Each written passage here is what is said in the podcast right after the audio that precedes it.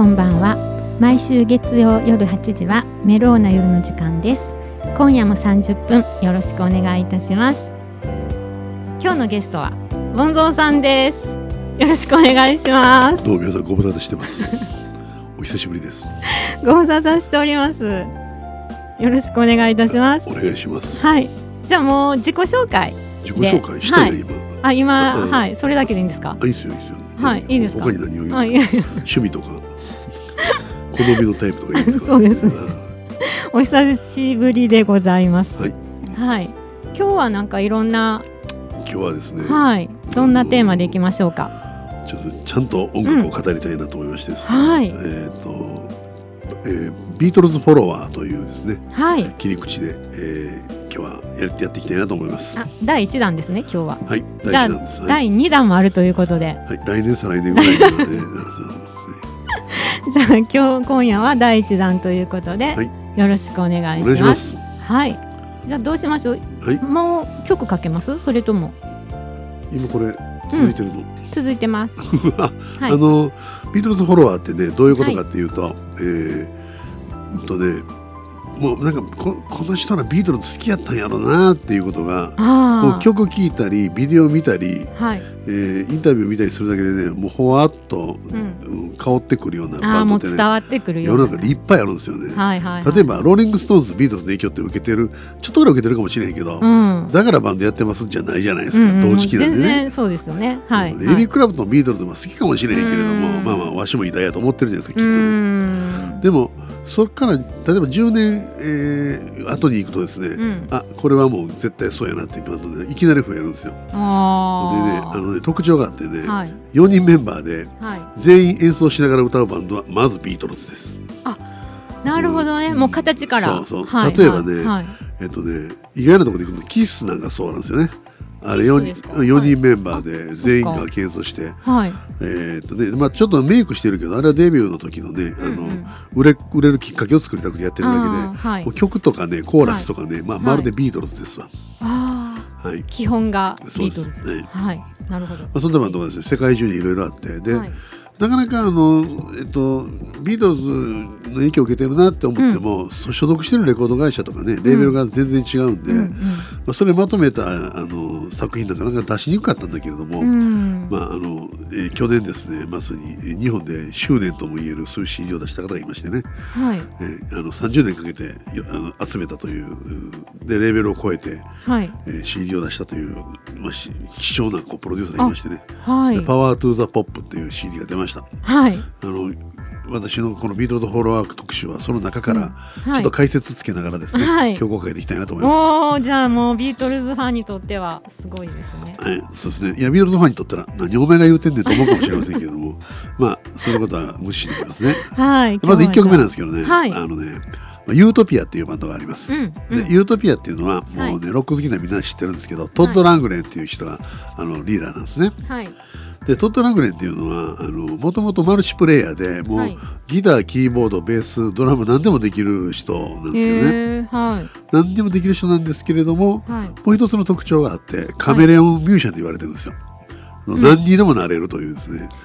へでーあのついにその趣味が高じてはい「フェイスフルっていうねあのカバー曲だけ集めたアルバムを出しちゃったぐらいなんですけどそのカバー曲出しの入ったアルバムはね聞くとカバーしたバンド以上にバンドなそのバンドにそっくりなんですよ。そうなんですよ。地味編とかねねあのいろいろやってるんだけど、はい。まあ、そのビートルズの曲をですね2曲をやってるんですけど、まあ、それが完コピなわけですよね。うん。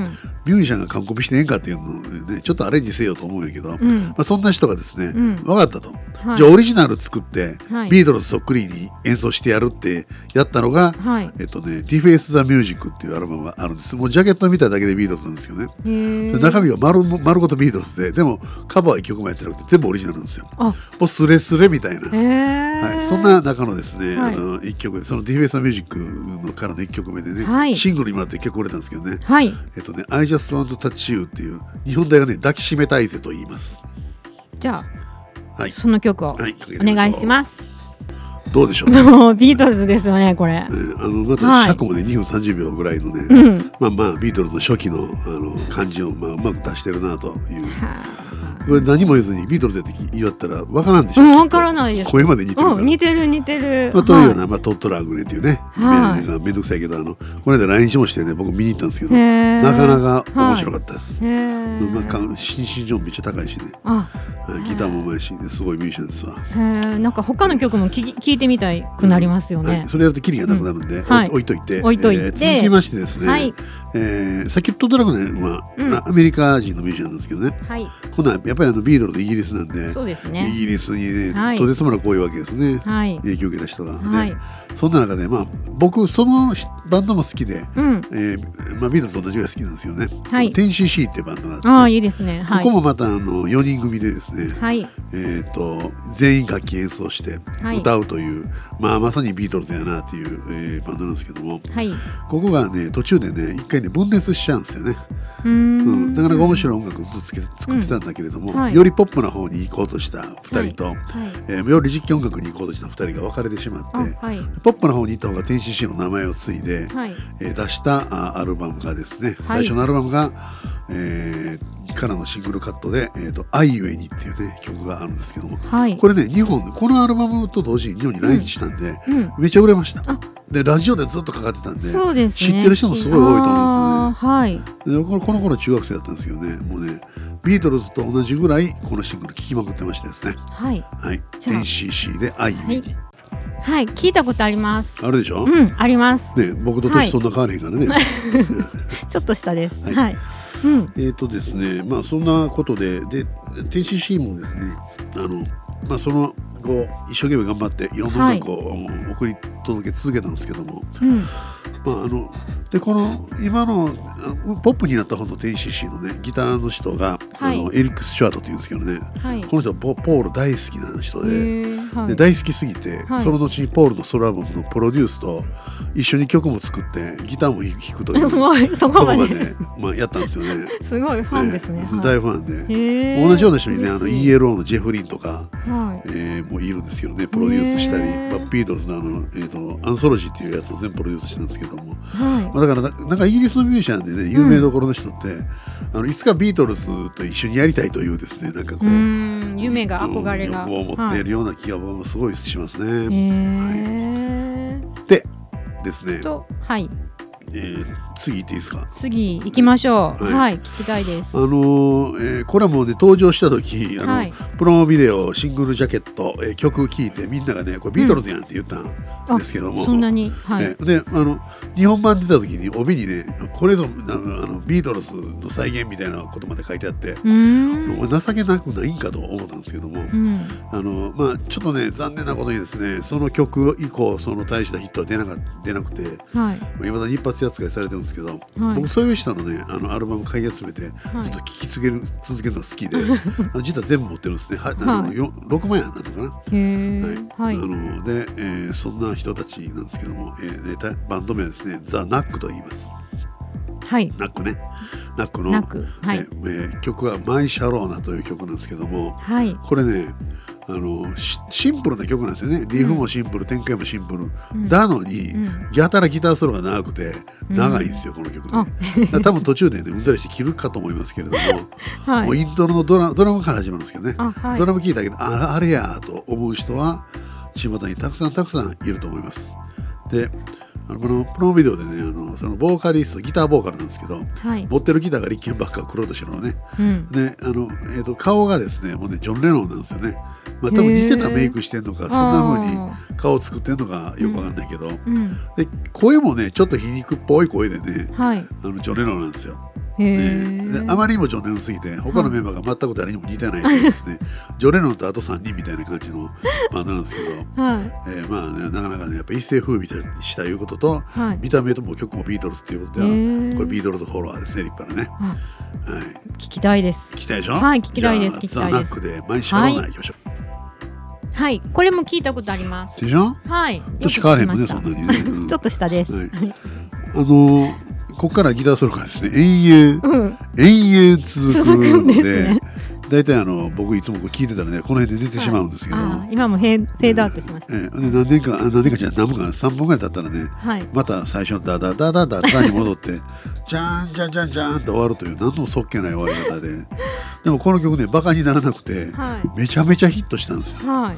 もうずっとアメリカでヒットチャート上位がトップをね。そう5週連続1位だったみたいですよ、えーすごいですね。なんでやねんっていうぐらい売れて、あんまり売れすぎたらね。帰って嫌いになったんですけどね。まあまあ。でででもナックいうバンド自体はその4人で編成で、えーまあ、いろんな音楽性にもこう、えートライしながらねや,、はい。やり続けたんですよ、まあ、途中でメンバーが亡くなったりとかしながら、まあ、最後の最後はなんかテリー・ボジオがドラムに入るというねウルトラ C まであってうん。でバンド終わっちゃったんですけども、うん。まあまあ思い出に残る、えーいいバンドですわ。あはい。